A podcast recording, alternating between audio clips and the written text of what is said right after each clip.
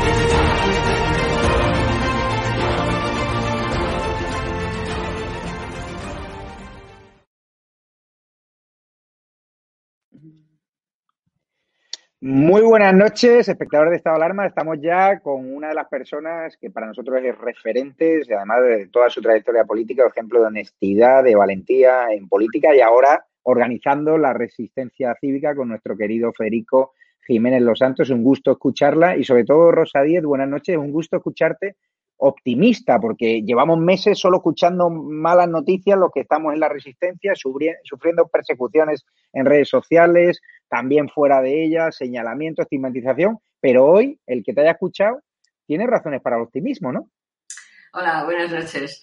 Bueno, a ver, yo creo que a mí me he tenido siempre pegada en, la mesa donde escribía un, un papelito, una frase de Albert Camus que dice los resistentes tienen la última palabra. No sé si porque he vivido toda la vida en Euskadi, porque no ser nacionalista en el País Vasco y defender la Constitución y defenderlo claramente y sin complejos, pues eh, eh, te obligaba a tener resistencia y además a tenerla no con optimismo, eh, en fin, estúpido, sino con un espíritu positivo, ¿no?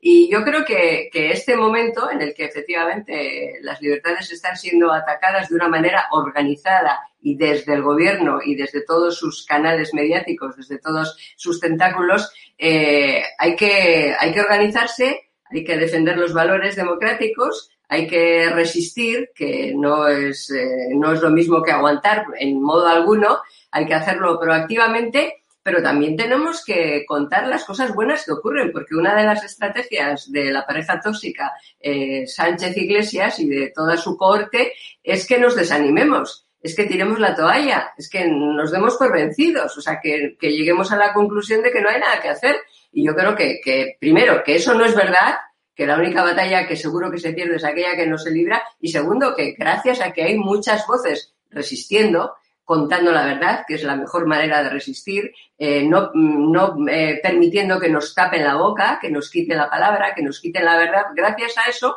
pues están ganando algunas batallas y hay otra mucha gente que se va sumando o que sencillamente hace su trabajo porque sabe que lo tiene que hacer y porque además se siente amparado, ¿no? En un montón de gente que está haciendo cada uno desde su ámbito lo que puede y lo que debe. Y bueno, pues tienes razón. Yo hoy repasaba con Federico Jiménez Santos en ese pro, en ese espacio que tengo los viernes por la mañana a las ocho y media eh, organizando la resistencia, repasaba algunas de las buenas noticias que han ocurrido, esto como el boletín de la resistencia, ¿sabes? Las buenas noticias que han ocurrido estos días y que, bueno, desde luego, los malos y todos sus medios las tapan, o sea, no, no, no nos enteramos, apenas hay eh, repercusión y nosotros, pues en general, pues nos callamos también y estamos tan agobiados por las cosas que ocurren que nos callamos. Pues no, yo creo que hay que, hay que contarlo, ¿no? Hay que explicar, por ejemplo, que, a ver, es muy buena noticia que los jueces no se rindan mm. ante el gobierno,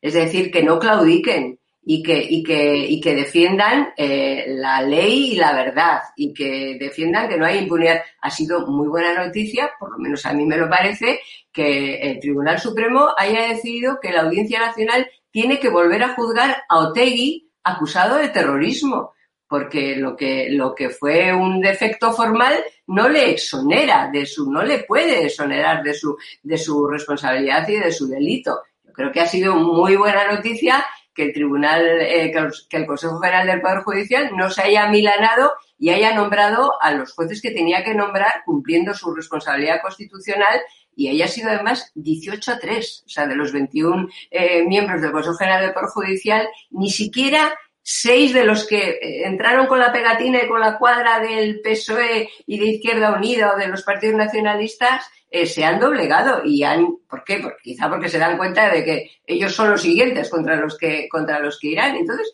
esta semana se han venido produciendo. Ha sido muy bueno, por ejemplo, que el Tribunal Superior de Justicia de Cataluña le haya enmendado la ley CELA y haya mm algo que, en fin, que es menos de lo que debiera, pero que efectivamente haya desmontado las mentiras de la ministra, que ha mentido un montón de veces diciendo que en Cataluña se respetaba el bilingüismo y haya obligado a que a la Generalitat a que en Cataluña eh, todos los niños puedan ser educados en su lengua materna, que no que, que, estudien español, sino que sean educados en español, que es una cosa completamente distinta. Bueno, ya sé que hay quien, cuando digo estas cosas, enseguida me escribe y me dice, ya, pero eso es pop, la Generalitat no hará nada. No te... Digo, oye, a ver, céntrate en lo que hemos, en lo que ya está logrado y luego ya protestaremos si no hacen nada, si no cumplen, ya iremos a otro tribunal. Por ejemplo, ha sido muy importante que en el, Parlamento Europeo, cuando se aprobó el reglamento para los fondos, eh, para la distribución de los fondos de ayuda eh, por la COVID, se haya introducido un párrafo expreso, expreso, entrecomillado, en el que dice que los Estados miembros, los gobiernos, tienen que respetar la independencia judicial, que si no, no habrá fondos y no están mirando a países lejanos, no, no, nos están mirando también a nosotros, vamos, a nosotros no, a Sánchez, al caudillo Sánchez y a su gobierno. Pues todas estas cosas, eh, Javier. Pues así es, Rosa. Hay muchos espectadores que nos preguntan cómo organizamos la resistencia cívica, porque tú en esa sección magistral que tienes con Federico Jiménez Santos la llamas organizando la resistencia. ¿Qué pueden hacer los españoles de bien que ahora están viendo cómo sus libertades están siendo conculcadas, cómo están arruinando sus negocios, cómo tienen restricción de movimientos, cómo no, no, no nos van a dejar ver a nuestros seres queridos en Navidad cuando muchos lo necesitamos. ¿Qué pueden hacer ellos como ciudadanos de a pie contra este gobierno traidor? Bueno, desde luego hay que cumplir las resoluciones, las normas, es decir, si no nos permiten viajar, no se viajará, en fin, todas estas cosas, bueno, no hace falta que lo diga, ¿no? Pero lo que, lo que no tenemos es que permitir que, que se metan en nuestra cabeza, que anulen nuestro, nuestro criterio, nuestro juicio crítico. Es decir, hay cosas que hoy no podemos hacer. Por ejemplo, no podemos salir a la calle eh, como saldríamos y saldremos cuando termine el estado de alarma decretado por el gobierno. No podemos movilizarnos en la calle, que es lo que más les va a doler cuando lo hagamos. Lo tenemos que hacer con restricciones, pues como esa eh, manifestación que han convocado en Cataluña precisamente en defensa de la libertad y contra la ley CELA este, este domingo, tanto en Barcelona como en Tarragona, pues bueno, pues con medidas, con coches y tal. Pero bueno, cuando podamos saldremos por millones a la calle y frente al gobierno. Y mientras tanto tenemos que mantener la cabeza libre y el espíritu libre y cada uno en su ámbito hablar, no, no resignarse, no, no, dar, no darse por perdidos, no, no, no amilanarse, no decir, bueno, no hay nada que hacer, o sea, verlo todo negro. No, no, hombre, no. Cada uno tenemos que levantar nuestro espacio yo hablo con cinco, pues con cinco. Eh, ¿Tengo una forma de intervenir en Internet o de escribir artículos? Esto. El que no, el que está en su casa cerrado, pues bueno, escuchando la radio, oyendo, es decir, manteniendo el espíritu crítico, el espíritu libre y sabiendo, oye, además que de otras peores, aunque nos parezca mentira, o bueno, no sé si peores, pero bueno, dolorosas y, duras, hemos salido. Y es verdad que ahora eh, tenemos un problema que, en fin, es infinitamente mayor que algunos de los que yo he vivido a lo largo de mi vida. Y es que, eh, digamos, el golpe contra la democracia se está organizando desde la Moncloa. No necesitan, para eso no hace falta armas, para eso tienen el boletín oficial del Estado y todos los canales mediáticos a su disposición. Entonces, eso es, tiene, en fin, es muy peligroso, porque organizar, eh, derrocar la democracia demoler la democracia desde las propias instituciones, es, es muy, muy complicado enfrentarte a eso, ¿no? Y, que se pueda visualizar y que la gente se dé cuenta. Pero bueno, lo que hay que hacer, como te digo, es, oye, no hay una receta única, pero la receta es esa. Los resistentes tienen la última palabra, que no es el que resiste gana, que es mucho más que eso, que es que tenemos la última palabra, realmente. Cuando parece que no hay nada ya que hacer, ¡zas! Ahí estás, otra vez.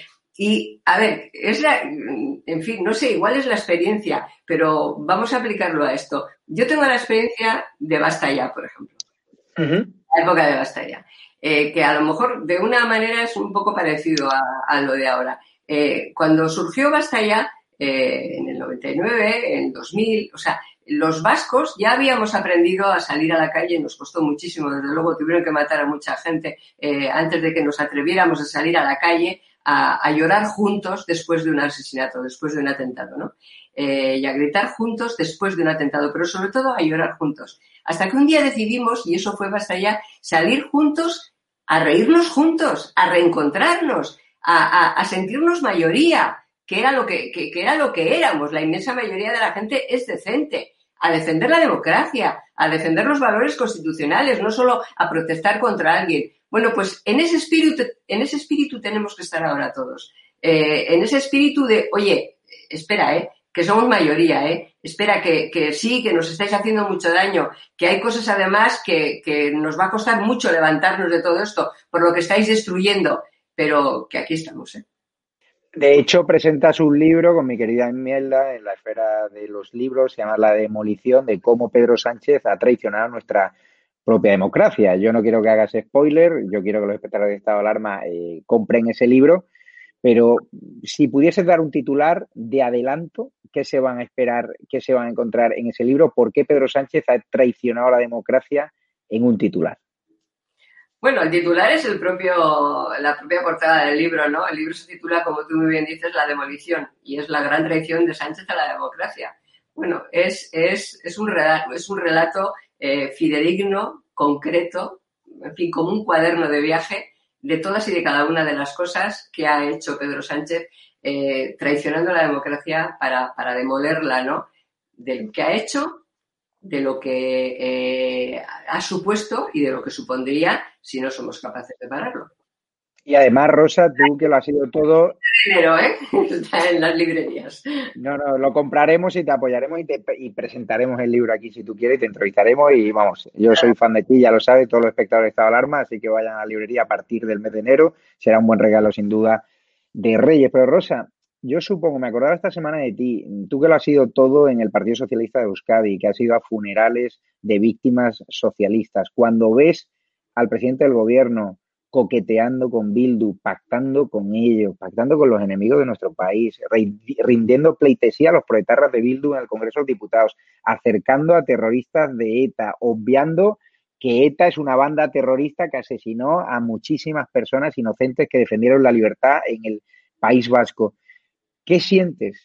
¿Qué sentiste? O sea, y todo porque no es un apoyo concreto a unos presupuestos generales del Estado que, que sería igualmente vomitivo. Es que ya son socios prioritarios que se quieren repartir Navarra y el País Vasco. Es decir, este acuerdo no es un acuerdo concreto, es un acuerdo global que se va a establecer de aquí a un montón de años. Es decir, quieren quitarle la hegemonía al PNV y quieren hacerlo de la mano de los proletarras de Bildu en el País Vasco, por ejemplo. Ya, verás, es peor que eso, ¿no? Porque es, digamos, es la, la imagen de la infamia y de la, y de la indignidad no, no es solamente que ya es en sí bastante indigno, ¿no? Que, que la, la, decisión de, de Sánchez de, de, acompañarse de esta gentuza eh, para, para, sacar los presupuestos eh, sea simplemente, bueno, esto que dice alguna gente, bueno, como no tiene escrúpulos, eh, para conseguir el poder le da, le da lo mismo estar con uno que con otro. No, no, es que está cómodo con ellos. Es que, es que les elige porque está cómodo con ellos. Eh, es, mucho más que una cosa coyuntural. Eh, solo alguien que está cómodo con esa gentiza, con esa gentuza, con estos asesinos, eh, enemigos de la democracia, enemigos mortales de la democracia, porque eh, los terroristas no solo asesinan para matar a las personas, sino que matan a los inocentes para destruir la democracia. Eso es lo que diferencia el terrorismo de cualquier otro crimen. Eh, eh, cada una de las víctimas no son sino, sino un instrumento porque su objetivo no es matar a esa persona, sino a través de esa persona, del asesinato de esa persona, destruir la democracia. Eso es el terrorismo. Bueno, cuando Sánchez les, elige porque los ha elegido como socios, no, no, no estaba obligado a ir con ellos, ni a nivel nacional, ni desde luego en Navarra, que es un, es un ejemplo de, elegirles para formar gobierno, es porque se siente cómodo con ellos. Solo una persona que se siente cómoda con ellos es capaz de decir, por ejemplo, después de haber aprobado los presupuestos con esa gentuza, eh, de llamarles patriotas y valientes. Patriotas y valientes. O sea, el modelo de patria y de valor de Pedro Sánchez y del PSOE, que fue un tuit oficial del PSOE del que Pedro Sánchez es secretario general, el modelo de patria y el modelo de valentía es el que está representado por los terroristas y por los golpistas. Es que es muy duro, ¿eh? es, es, es la infamia, ¿no? Y claro, es la infamia y la indignidad del presidente del gobierno de España que es que es terrible, o sea, que es que es terrible, o sea, que no es, no es alguien que pasa por ahí, que es igual de, impresentable, que sería una desgracia, que sería, en fin, que le podríamos decir todas las cosas, es que está en la institución. Por eso decía yo antes que eh, lo terrible de esta situación es que eh, una persona con esa mentalidad, con esas características, con esa falta de, de, prejuicios, con esa, con esa borrachera de poder, con esa traición perpetrada contra la democracia, está en el gobierno de España. Es el presidente del gobierno de España. Hmm. Y no tiene ningún escrúpulo en poner todos los instrumentos a su servicio para destruir la democracia con la que ha llegado a las instituciones. Porque él ha llegado a las instituciones gracias a la democracia, a presidir el gobierno de España y utiliza la propia democracia, los instrumentos de la democracia para destruir la democracia. Y claro, tiene, digamos, ahora mismo como dos, dos eh, diques que quiere derribar. Uno es la justicia, la independencia de la justicia, porque efectivamente, eh, si, si, si, se acaba con, con, si termina con ese dique, si lo derriba, pues está preparando su impunidad, porque no creas que quiere acabar con la justicia o cambiar el código penal con la independencia de la justicia o cambiar el código penal eh, para favorecer a los golpistas o a los terroristas. No, no, es para que no le juzguen a él en el futuro. O sea, eh, o sea lo, de, lo, de, lo de ahora con los terroristas o con los, o con los golpistas, por supuesto, pero sobre todo está buscando su propia impunidad. Y el otro dique es el jefe del Estado, el rey Felipe VI. Es el otro gran dique con, contra el que van a muerte, que por cierto acabo de ver una, una encuesta que se acaba de publicar, yo lo he visto en el Confidencial, no sé si es propia de ellos, una encuesta sobre la valoración que hacen los españoles al rey Felipe VI y ha subido desde el 18 del 53 al 70 y tantos.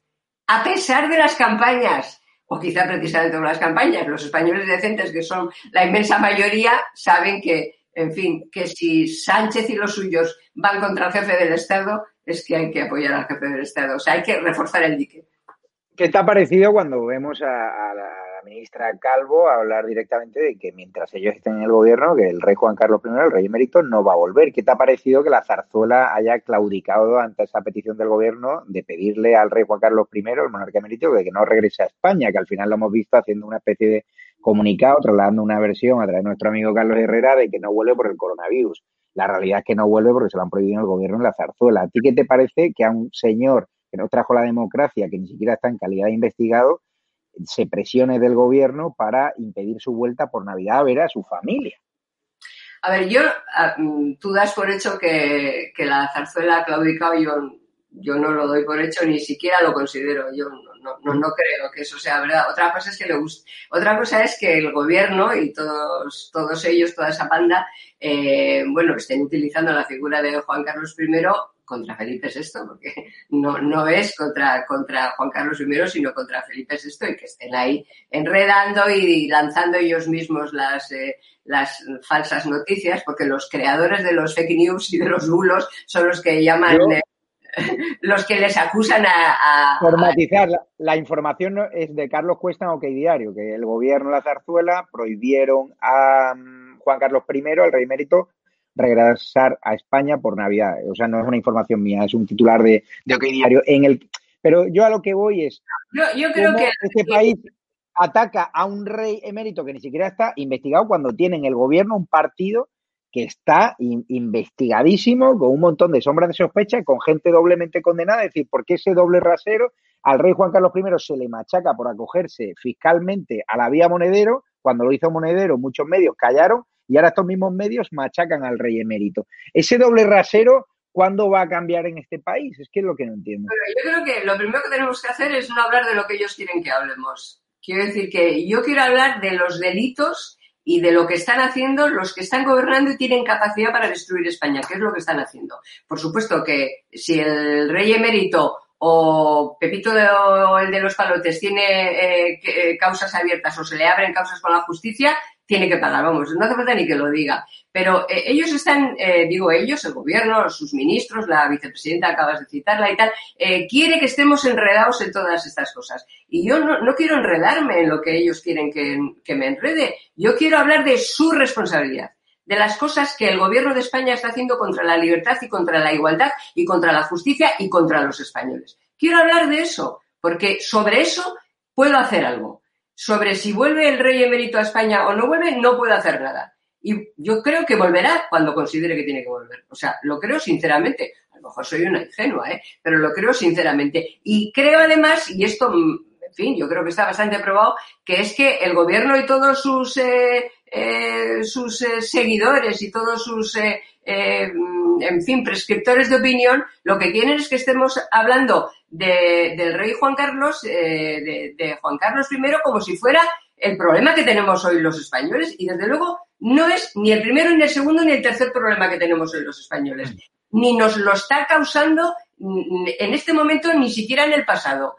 Ninguno de los grandes problemas que tienen los españoles nos los ha causado el rey Juan Carlos I. Ninguno de los grandes problemas. Y sin embargo, quienes están hoy en el gobierno sí nos están causando los problemas que hoy tenemos, los que hemos tenido en los últimos años y desde luego algunos que arrastraremos, que arrastrarán las próximas generaciones. O sea que yo les quiero señalar a ellos y no que, que ellos me señalen el dedo y yo mire a donde ellos me dicen que tengo que mirar.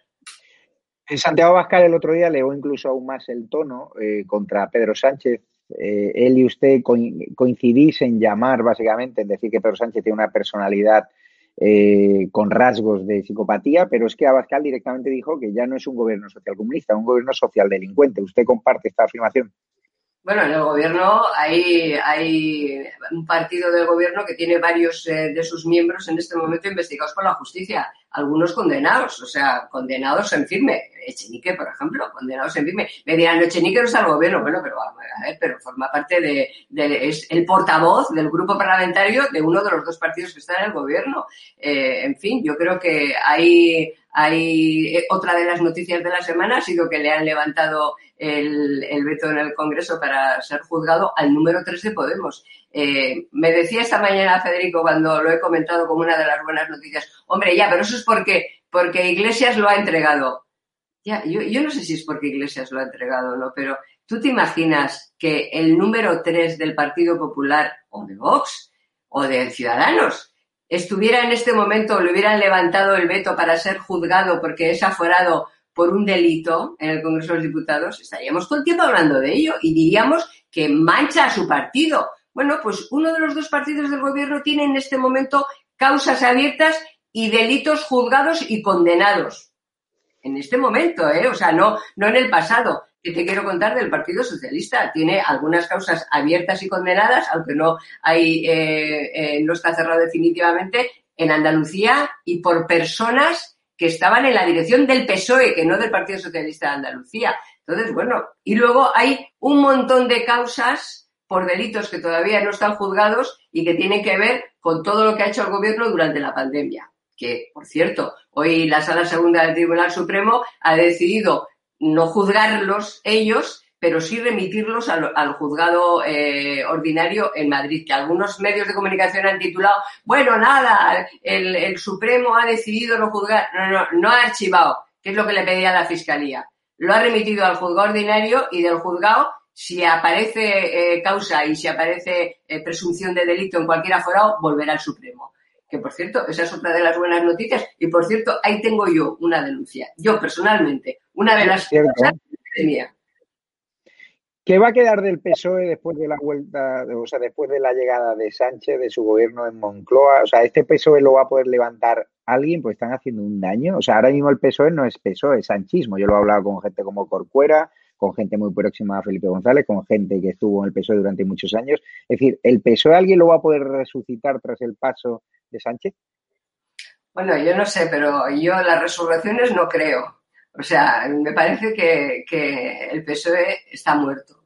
O sea, el PSOE, el PSOE se ha muerto. O sea, lo, que, lo que era el PSOE ya no existe. Y no existe no solo porque, porque Sánchez lo haya rematado, lo empezó a matar Zapatero y Sánchez lo ha rematado, no existe, ha muerto también porque algunas de, los cuerpos vivos que seguían dentro del PSOE, algunos de los cuales tienen en este momento todavía responsabilidades importantes en comunidades autónomas y alguna capacidad de maniobra eh, y, de, hacer algo para salvar el cuerpo, pues no han hecho nada. O sea, se han, se han callado y se han, y se han adaptado pues porque quieren más a sus siglas que a su país. O sea, quieren más a las siglas del PSOE que no al PSOE porque el PSOE se ha muerto que a España, ¿no? Y, se han callado. El PSOE está muerto, es, eh, en fin, es como dice un, un, antiguo militante socialista, joven, pero antiguo militante socialista, una sociedad limitada y todas las acciones las tiene, las tiene Pedro Sánchez. Sánchez está haciendo con, con España lo que hizo primero con el PSOE, terminar con todos sus órganos internos de control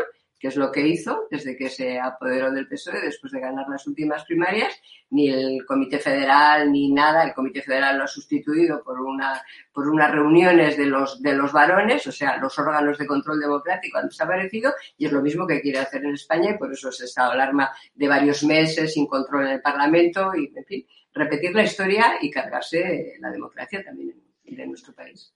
Está siendo optimista en el día de hoy, pero es cierto que miras a la derecha y los partidos de derecha están enfrentados. Están tirándose los tractos. Yo voy al Congreso de los Diputados y se atacan más entre PP y Vox que ataques al gobierno social comunista. Pregunta y Perdo, eh, ¿qué te parece que ocurriría si se unieran Ciudadanos, PP y Vox en lugar de estar divididos ¿Ves ese escenario real dentro de año y medio o después de esa moción de censura que polarizado muchísimo más ese enfrentamiento entre Pablo Casado y Abascal? Si ves como un escenario imposible esa unión entre PP y Vox, que sería necesaria incluso Ciudadanos para echar a Pedro Sánchez. A ver, yo creo que, que la derecha en España, ya sea dentro de un partido como era en el pasado, el Partido Popular era representado a toda la derecha, desde la más derecha hasta lo más eh, centro, más liberal, en fin, eh, realmente, eh, y, no había más, ni a, su derecha, por lo menos no había más con representación institucional. En España siempre ha ocurrido una cosa, ¿no? Desde que sobre todo en los últimos, diríamos, 15 años, pero yo creo que más, ¿no? Que la llamada izquierda no ha tenido complejos y ha ido a lo que iba y punto, y sin complejos. Y además ha creído en su supremacía moral. ¿no? Y, la, y la derecha ha estado siempre llena de complejos. Y entonces, muchas de las cosas que han ocurrido en España han ocurrido porque, porque el Partido Socialista por una decisión desde la época de Zapatero eh, de acabar con la transición, que eso lo empezó Zapatero, tomó decisiones de romper todos los consensos básicos y luego este, este Sánchez lo ha seguido y, el, y entonces por una decisión y la derecha por complejo y por cobardía dejó que esas cosas ocurrieran. Entonces ahora están divididos en tres partidos, podemos decir, Ciudadanos, Vox y el PP, pero en realidad en los tres pesa lo mismo una, una especie de complejo, de mirarse, eh, en fin, por el rabillo del ojo entre ellos, que no se me note que estoy con este, que coincido con este, mientras que en toda esa amalgama de la, de la izquierda, de la llamada izquierda, que también están divididos, pues, oye, Podemos y el PSOE, antes no existía Podemos, pero tú ves que el PSOE no tiene ningún complejo en ir con Podemos y no tiene ningún complejo en llamar a los terroristas izquierda o en llamar a los golpistas izquierda. O sea, ellos no tienen ningún complejo porque tienen un objetivo, que es no permitir que nadie más que ellos gobierne en España. Y para eso tienen que destruir la democracia, porque si no la democracia terminará por echarles. Entonces los partidos de derechas se miran eh, entre ellos, acomplejados, como antes el único partido que representaba a la derecha, que era el PP, tenía complejo frente a la izquierda. Y esos mismos complejos siguen existiendo. A Ciudadanos no le importa ir con, con el PSOE, a pesar de que el PSOE vaya con los patriotas y valientes terroristas, pero le importa hacerse una foto con Vox. A Vox no le importa hacerse una foto con el PP porque a lo mejor entonces, si no se nota que tenemos diferencias, a lo mejor no nos votan y al PP le importa hacerse una foto con Vox. Bueno, yo creo que la gente, los ciudadanos, la inmensa mayoría de españoles, que no nos preguntamos por la mañana o por la tarde si somos de derechas o de izquierdas, sino que sabemos dónde está el enemigo de las libertades, les haremos entrar en razón. ¿Te crees los sondeos que hablan de que el PP está recortando distancia sobre el Partido Socialista gracias a decir no a la moción de censura, gracias a apostar por la moderación, ese giro al centro de Pablo Casado que le ha enfrentado directamente con la militancia y con los dirigentes de Vox? Pues no, no creo eso. Creo que eso es una simpleza y que cuando faltan tanto tiempo de aquí a las elecciones, todo eso es... O sea, eh, pero sobre todo es que no sé si acortan o no distancia, no sé qué, pero es que aquí no estamos, es que el problema no es ese. Que el problema que tenemos los españoles no tiene que ver con la derecha o con la izquierda, tiene que ver con la democracia. Mm. Con la democracia o con el totalitarismo. Y quienes defienden la democracia, aunque luego no estén de acuerdo en, muchas cosas, esta es la grandeza de la democracia, es que tenemos que estar unidos. Y, no, no, tenemos que preguntarnos. Entonces, ¿quién, ¿quién, quién, en este momento está atacando la democracia, las libertades, los valores constitucionales? Pues lo está atacando el gobierno y toda su cohorte. Entonces, frente a eso, hay que unirse. Es que, es que no, es que es evidente. Y luego hay determinadas leyes en las que, eh, o proposiciones, o iniciativas, o propuestas en las que tendremos posiciones diferentes. Pero si esto lo hemos vivido en el País Vasco durante mucho tiempo. ¿Y cuántas veces decía yo, cuántas veces en algunas entrevistas, eh, me acuerdo de aquellos años, pues María Sangil y yo, por ejemplo. Yo en aquel momento era dirigente del Partido Socialista y María Sangil era dirigente del Partido Popular. Teníamos ideológicamente muchas diferencias, afortunadamente muchas diferencias, porque esas, eso es el pluralismo democrático, las sociedades plurales y democráticas. Y solíamos decir, ¿qué ganas tengo yo de discutir contigo de educación o de sanidad? Pero no podíamos discutir de educación o de sanidad porque nuestro objetivo fundamental y nuestra, nuestro problema mayor era la libertad. No era la paz, era la libertad, era vivir en democracia. Pues ahora estamos, salvadas las distancias, en una situación muy similar. Tenemos un gobierno empeñado en destruir la democracia, en superar el, sistema del 78, en acabar con ello, en hacer una segunda transición en la que se expulse a quienes no piensan como ellos, o sea, en gobernar con, todos los rasgos totalitarios que lo están haciendo. Ese es el problema.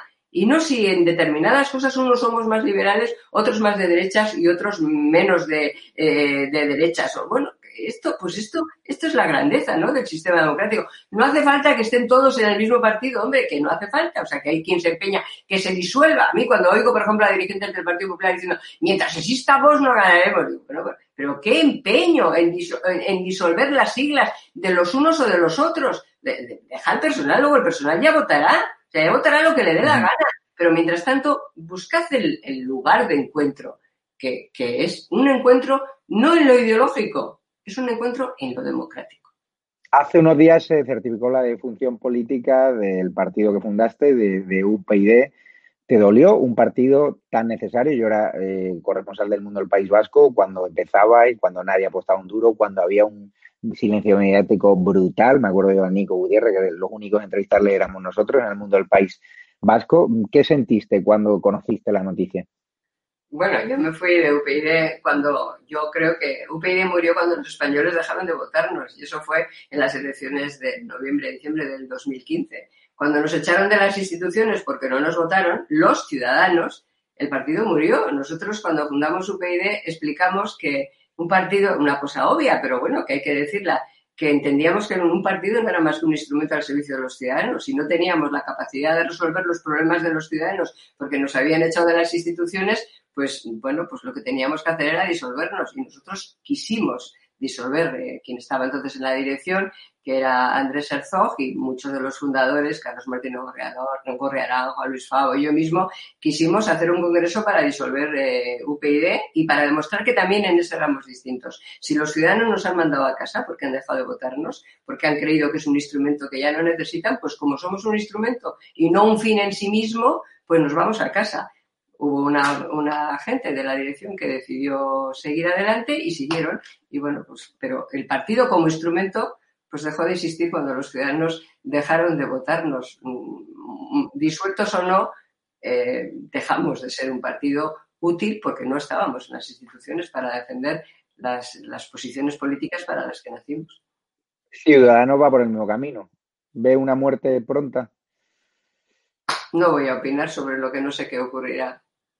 Y además yo no, y además aunque, en fin, aunque sé que es muy común eh, compararnos, eh, yo creo que la historia demostrará que tuvimos una vida distinta en lo que defendíamos y en cómo lo defendíamos. También se empeñaron en que nosotros nos disolviéramos en ciudadanos. Y si nos hubiera interesado más eh, el cargo que defender las cosas en las que creíamos y de la manera en la que creíamos que había que hacerlo, pues hubiéramos hecho eso, ¿no? Pero bueno, yo creo que demostramos que éramos, eh, y me estoy refiriendo a la UPyD eh, que yo conocí y en la que estuve hasta enero del 2016, eh, demostramos que éramos, que éramos un partido que creíamos y que queríamos más a nuestro país que a nuestras siglas. Y eso nos pasó factura, pero yo me siento muy orgullosa de haber formado parte de aquel grupo de aventureros cuerdos que demostró que se puede hacer política de otra manera, que a veces se pierde, se pierde en el corto plazo, pero bueno, se gana porque uno,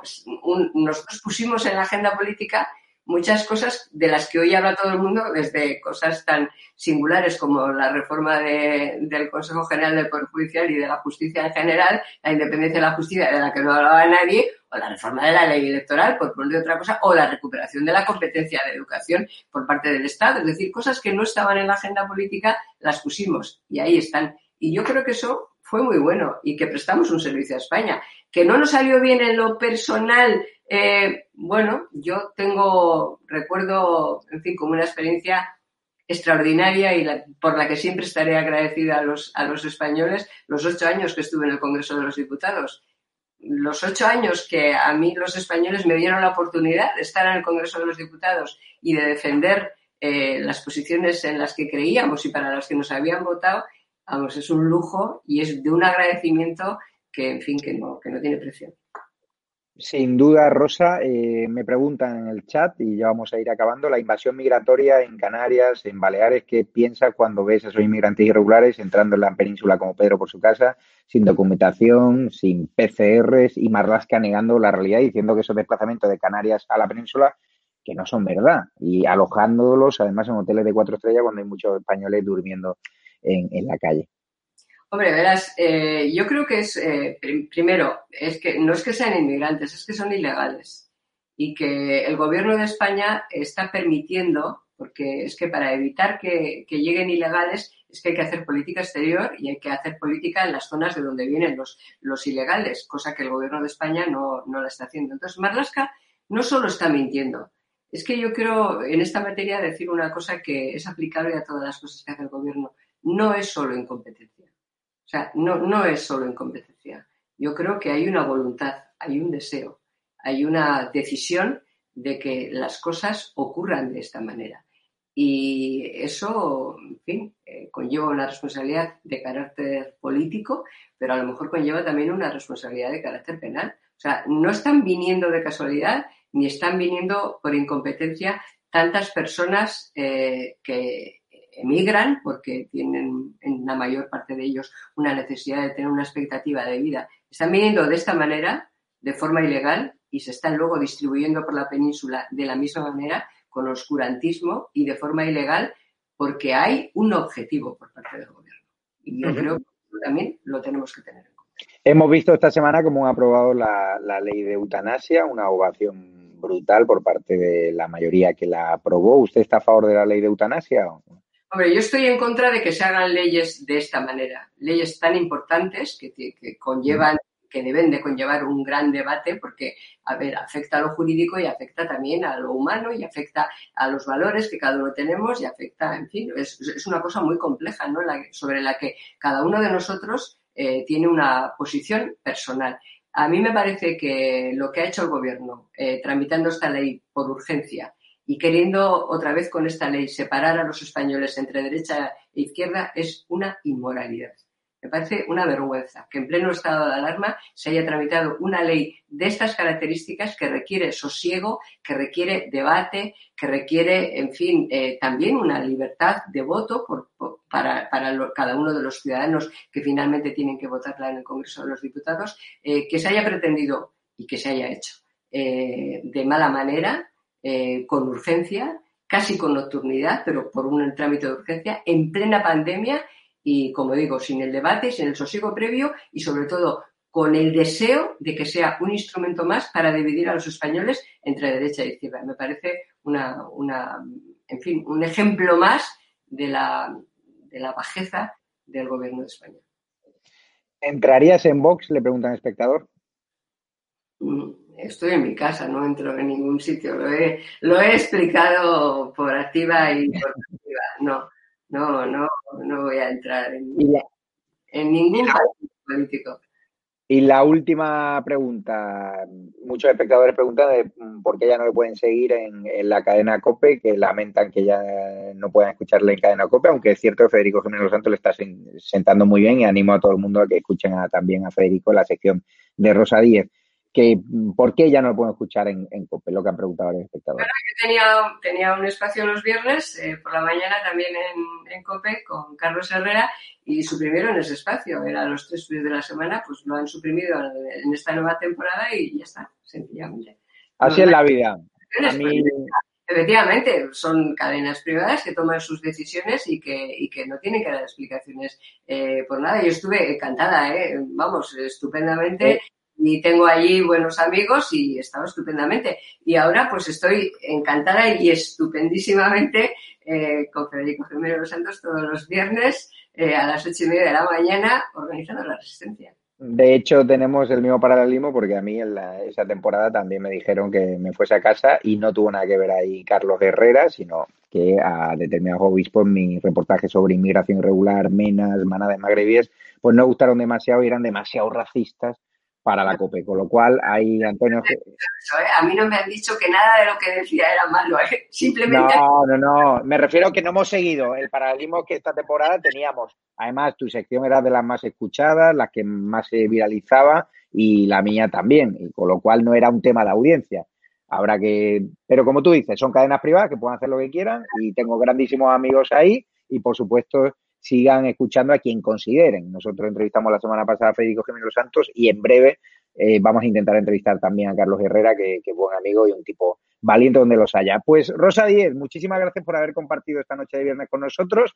Te dejamos ya que ahora viene la sección del veredicto donde vamos a hablar de donde van a hablar eh, juristas, penalistas sobre Otegui, sobre sentencias, sobre todo lo que ha acontecido en la actualidad política, pero desde un punto de vista judicial y, jurídico. Muchísimas gracias, Rosa. Ya sabes que esta es tu casa. Cuando quieras presentar el libro, cuando quieras venir a dar tus ideas, te seguiremos, eh, te daremos altavoz y cuando quieras organizar la resistencia cívica contra Sánchez, que ya lo estás haciendo, cuenta con estado de alarma para propagar ideas, para movilizar y nosotros somos la casa común de, de la gente que se apuesta por la libertad, porque como bien has dicho, esto no va ni de izquierdas ni derecha. Esto va de que tenemos un gobierno totalitario y que nosotros defendemos la libertad y está en la casa de todos. Y aquí ha venido gente de izquierdas que está en contra de Sánchez porque está tratando de cercenar nuestra libertad. Así que muchísimas gracias, Rosa. Un abrazo fuerte. Un abrazo. Chao. Cuidaros. Y a los espectadores de estado de alarma, recordarles que tenemos aquí una eh, cuenta bancaria donde nos pueden ayudar para que sigamos viniendo a Baleares, para que sigamos viniendo a Canarias, para que eh, para seguir viajando al País Vasco a reivindicar la libertad, a Cataluña. Ibercaja ES 72 2085 9298 7803 3043 1954. También tienen Patreon, la comunidad YouTube en el botón de unirse, muy importante que sea cuota mensual, nos pueden ayudar a mejorar los medios técnicos, a estar en más lugares, en Comunidad Valenciana, donde queremos abrir delegación virtual en Baleares, donde ya hemos hecho muchísimo ruido. Vamos a estar en directo con Raúl, un murciano encabronado, a las 11 menos cuarto, que está en Canarias y mañana viene a Baleares. También estará David Santos, también estará Jorge Campos, líder de Vox en Baleares. Y vamos a sacar reportajes que ya han escocido, me consta, al gobierno balear, porque estamos enseñando la ruina de Palma de Mallorca en directo, sin cortes, sin manipulaciones, y también vamos a publicar en exclusiva la historia de un indigente que ha sido, que le han dejado de lado tanto la Cruz Roja, que solo ayuda a inmigrantes irregulares, parece ser, y que han dejado de lado también a el gobierno balear la ha dejado tirado, está durmiendo en la calle y nosotros queremos hacer una campaña para ayudar a este pobre indigente que el hombre nos ha dado una pequeña entrevista reconociendo que no le dan ayuda de ningún tipo y que la han dejado completamente tirado como un perro. Aquí parece ser que se protege más al inmigrante irregular que al hombre que ha pagado sus impuestos toda la vida y que ahora está en una situación de desempleo. Muchísimas gracias a todos los espectadores y lo dicho, ahí tiene una cuenta bancaria que no es para que ninguno aquí se haga rico, sino para mantener el canal, que ya sabéis que hemos estado una semana censurados por YouTube, una semana sin un solo ingreso más allá de Patreon, así que es una forma de hacernos unas pequeñas donaciones y el que pueda, el que no, compartiendo vídeos, dándole like y haciendo boca a boca eh, de este fenómeno social mediático que se llama estado alarma, que con mucho decís está permitiendo a la gente venirse arriba, ser más optimistas y tener un sitio en el que confiar después de un montón de meses de descrédito hacia los medios de comunicación fuertemente subvencionados por el gobierno, ya tienen su casa y nosotros vamos a seguir defendiendo la libertad con uñas y dientes, eh, a pesar de las presiones, a pesar de las campañas mediáticas contra mi persona y contra otros colaboradores, aquí estaremos. No podrán con nosotros, unidos venceremos. La batalla será dura, será larga, pero los buenos siempre ganan y yo me voy a encargar de eso. Muchísimas gracias a todos y nos vemos ahora con el veredicto a las 10 menos cuarto y luego 11 menos cuarto me sumaré al directo con Raúl, David Santos y Jorge Campos de Vox. Abrazo. Y otra de las líneas de trabajo es también eh, eh, minimizar ese, ese, clima contrario a la gestión de crisis por parte del, del gobierno.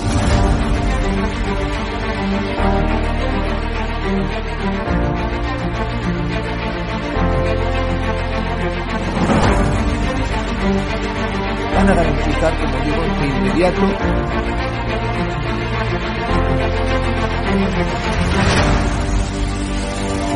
no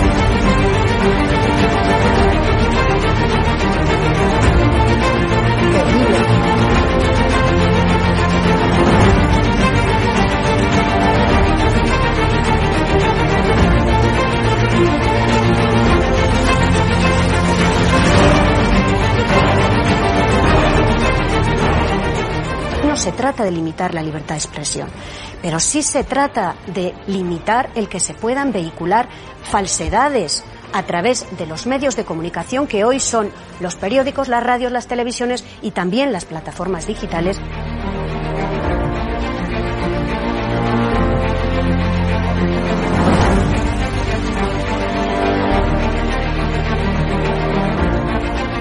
Cuando los comunistas han tenido éxito en momentos de excepcionalidad, en momentos de crisis. ¡Nunca volverá la derecha venezolana!